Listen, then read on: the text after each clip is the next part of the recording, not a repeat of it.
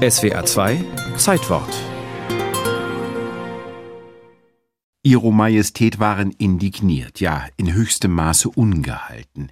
Solches Zeug, so bellte der Kaiser seinen Museumsdirektor an, solches Zeug könne er vielleicht einem Monarchen unterjubeln, der nichts von Kunst verstehe, aber doch nicht ihm, Kaiser Wilhelm II. war es, der sich da im April 1899 als ebenso kunst- wie feinsinniger Ästhet zu erkennen gab, und zwar gegenüber Hugo von Tschudi, dem Direktor der Nationalgalerie auf der Berliner Museumsinsel und der seinerzeit in Europa als Experte von Rang galt.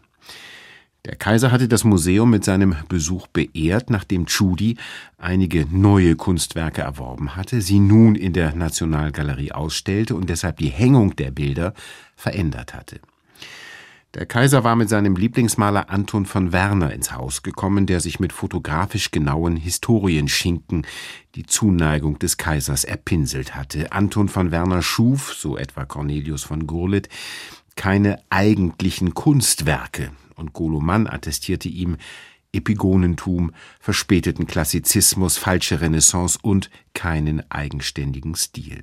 Der also repräsentierte des Kaisers Kunstgeschmack, für den der Klassizismus, der Historismus maßstabsetzend waren. Und was wagte ihm dieser Tschudi hier vor die Augen zu setzen? Den Impressionismus eines Paul Cézanne oder eines Edouard Manet, dessen Wintergarten zu sehen war, weiter Werke von Delacroix, Courbet, Daumier, überdies allesamt Franzosen. Was hatte dieses Zeug in der Nationalgalerie zu suchen?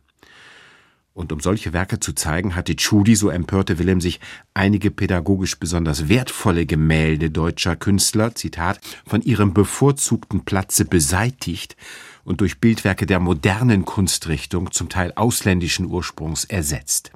Die pikierte Abscheu Wilhelms, der als König von Preußen oberster Dienstherr der königlich preußischen Museen war, ist unüberhörbar.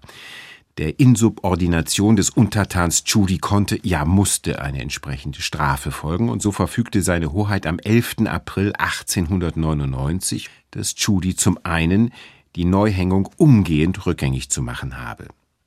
Zum Zweiten könnten die französischen Bilder in diesem Tempel der deutschen Kunst allenfalls in einem kleinen Saal im dritten Obergeschoss gezeigt werden, ganz weit weg vom Hauptgeschoss, das, so das dritte Verdikt, zukünftig ganz der zeitgenössischen Historienmalerei vorbehalten bleibe.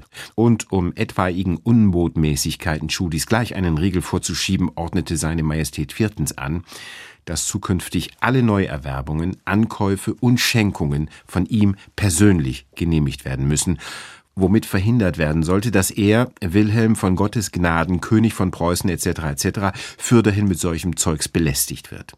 Postskriptum, zwei Jahre später, im Dezember 1901, fand Wilhelm II. dann eine Vokabel, die das Zeugs der Moderne noch passender umschreiben sollte, nämlich als Rinnsteinkunst. Wiederum 32 Jahre später sollte daraus eine neue und doch ganz alte Kunstpolitik erwachsen.